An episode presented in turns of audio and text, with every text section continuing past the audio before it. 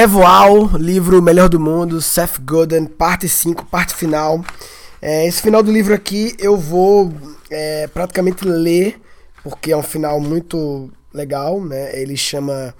O título aqui é Você é Incrível. Como ousa desperdiçar seu talento?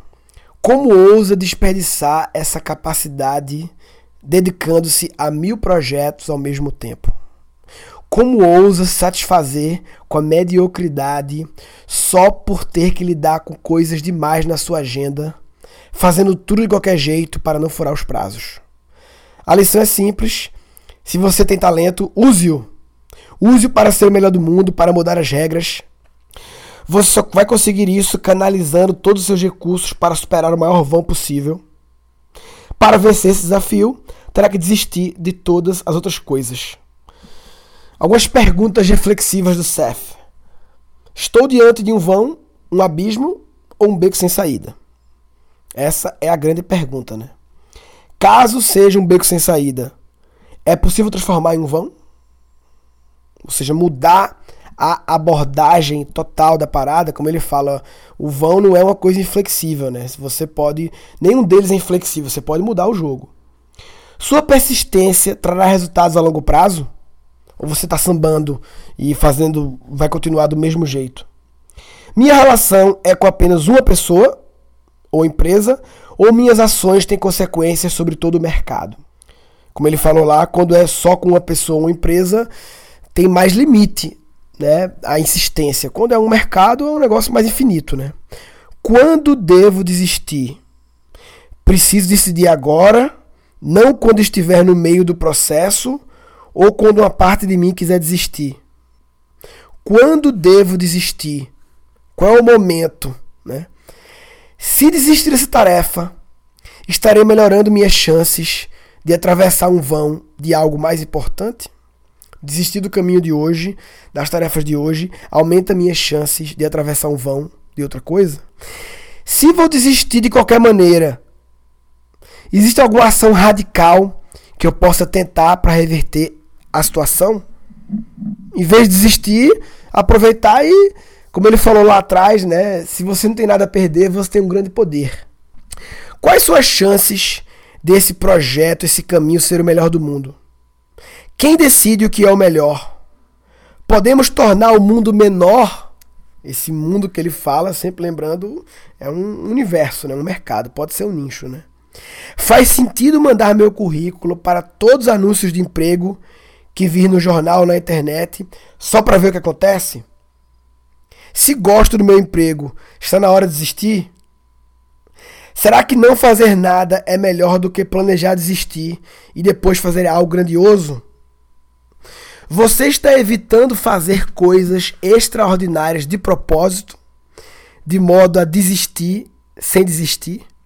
Repetindo, você está evitando fazer coisas extraordinárias de propósito, de modo a desistir sem desistir? Se algo deixa você com medo, com medo talvez seja uma boa ideia tentar. É... Ele acaba o livro. No agradecimento, eu sublinhei aqui uma coisa interessante, né? Que ele falou: esse é um livro muito curto. Livros curtos são difíceis de escrever, porque você tem que fazer escolhas. Mas vocês, leitores, né, me levaram a fazer isso. Meus leitores sempre me mandam opiniões. E uma coisa eu aprendi com eles: escreva menos. Uma coisa para mim refletir bastante também sobre isso, porque eu tô num trabalho de escrever um livro aí interminável, que eu tô querendo fazer a Bíblia da humanidade, da criatividade, talvez eu devia dividir em vários livros e escrever menos, né? É, uma frase final que ele fala aqui, ah, eu vou ler esse finalzinho, vai. Todos os nossos sucessos são iguais, nossos fracassos também. Nós somos bem-sucedidos quando fazemos algo extraordinário. Fracassamos quando desistimos cedo demais. Fracassamos quando desistimos cedo demais. Somos bem-sucedidos quando somos os melhores do mundo naquilo que fazemos. Fracassamos quando não temos coragem de desistir de tarefas que só servem para nos desviar do que é realmente importante. E aí é isso. Ele, ele até fala aqui no final: compartilhe esse livro Pense em colegas que estão nesse momento e passe adiante. Então ele bota aqui no final do livro um lugar para você dar para outras pessoas o livro e no final, por favor, devolva esse livro para fulano, fazer as pessoas é aquela história, né? Um livro curto permite isso, né? Você, putz, lê aí e as pessoas de fato leem, né? Porque ele é curto e consegue. Bem, esse é um livro que eu é um livro que tem uma certa polêmica, né? E isso é bom, é um livro que se posiciona numa, numa forma de pensar. É, eu não concordo com tudo que ele diz, mas adoro também ler pessoas com qual eu não concordo completamente.